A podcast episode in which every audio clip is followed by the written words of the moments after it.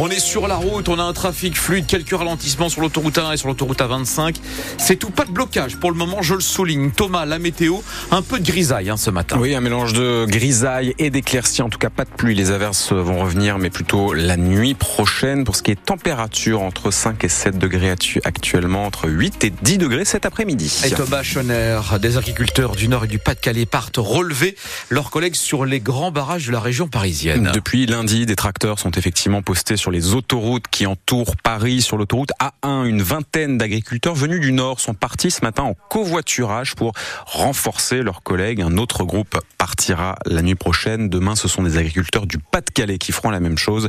Mais eux, pour le coup, iront avec leurs tracteurs en empruntant les autoroutes A1 et A16. Les agriculteurs qui ont obtenu hier des gages de la part du Premier ministre, on va y revenir dans un instant, mais des agriculteurs qui continuent aussi localement de faire entendre leur colère à Seclin, à Hasbrook ou encore à Allen les Aubourdins. Des tracteurs hier ont rendu visite à plusieurs supermarchés Leclerc. La grande distribution accusée ces jours-ci par les syndicats d'importer moins cher, accusée aussi de contourner les lois Egalim, ces lois qui sont au cœur des revendications, puisqu'elles garantissent un prix d'achat aux agriculteurs au moins équivalent au coût de production.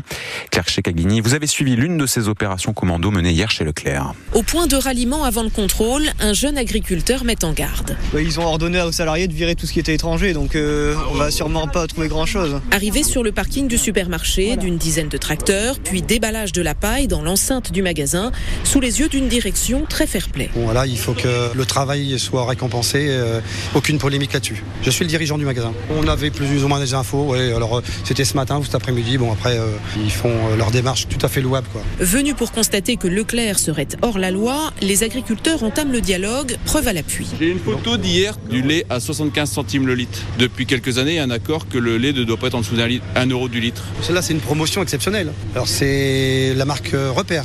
En rayon, il a un euro la bouteille. Je vous dis que j'ai raison. moi. J'essaye de comprendre.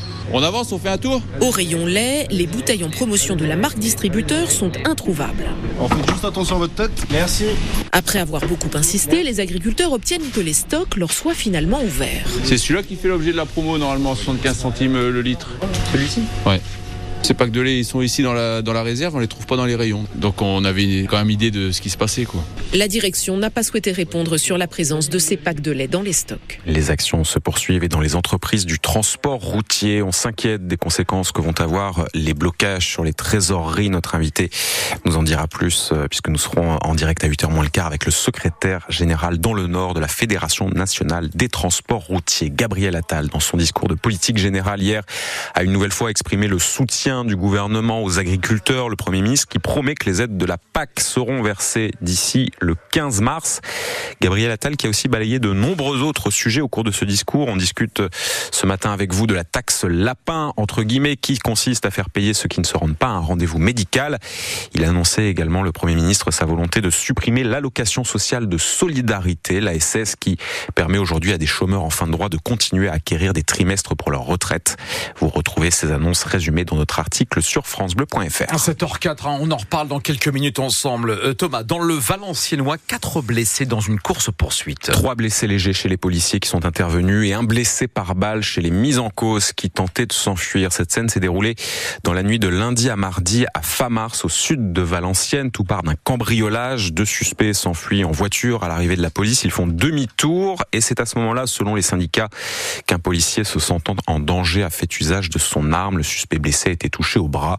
Les investigations sont en cours. Au sud de Béthune, les pompiers du Pas-de-Calais interviennent actuellement pour un accident de la route. Une voiture qui a percuté un arbre à Ersin vers 5h30 ce matin.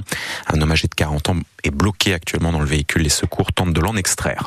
Ils sont environ 200 dans le Nord-Pas-de-Calais et selon les prévisions, la moitié d'entre eux termineront l'année en déficit. Les centres sociaux sont menacés par l'inflation au point qu'une journée nationale est organisée aujourd'hui pour demander aux CAF, aux villes ou encore aux départements des financements. Ces centres sociaux dont les tarifs sont calculés en fonction des revenus s'adressent aujourd'hui à tout le monde puisqu'il propose euh, les activités qu'il propose vont de la crèche aux ateliers pour les seniors, le centre social, un moyen de rompre l'isolement. C'est le cas pour Claudine Léman qui est retraitée. Stéphane Barbero l'a rencontré hier lors d'un atelier cuisine au centre social de Marc-en-Barœul. Alors ce matin, c'est des moussins samoussa. Samoussa, donc avec des épinards, du chèvre et de la ricotta. Après, euh, on fait de la géométrie aussi en même temps parce qu'on doit couper les feuilles de galette en deux. On apprend plein de petites choses et pour pas cher. Et après, on repart avec notre petit plat à la maison. Et ça fait bien des heureux. Alors moi, comme je suis une emmerdeuse, ben, je viens deux, deux fois dans la semaine parce que je fais un autre atelier, atelier remue-ménage. Ben, déjà, ça nous fait sortir de notre appartement. Quand vous vivez toute seule, ça fait du bien de voir d'autres gens, de toutes les générations. Puis c'est l'entraide aussi avec les gens. C'est aider une personne qui est comme à côté de moi, qui a des problèmes. Ben, je vais l'aider à éplucher, à couper, à faire des choses. Voilà quoi. Et on apprend des choses. Hein. Encore à mon âge, 69 ans, vous pourriez dire que je suis encore bien conservée. ah ouais, alors je suis célibataire. je lance un appel, je fais bien à manger et je garde encore la tête sur les épaules.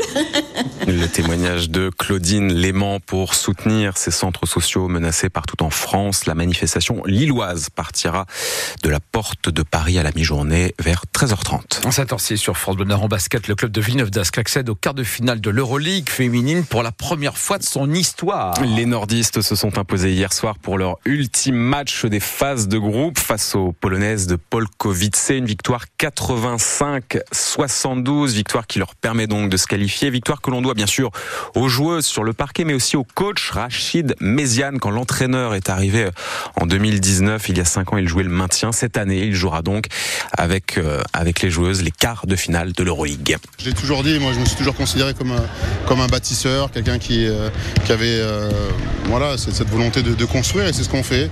C'est ce qu'on fait depuis, depuis quelques années. On fait toujours un petit peu mieux, euh, avec des moyens des fois qui sont pas toujours euh, plus importants et, et même des fois avec des moyens qui, qui diminuent. Mais n'empêche qu'aujourd'hui, voilà, on arrive à réaliser de belles choses, de grandes choses avec, euh, avec cette, équipe qui a, cette équipe qui a une vraie âme. Voilà.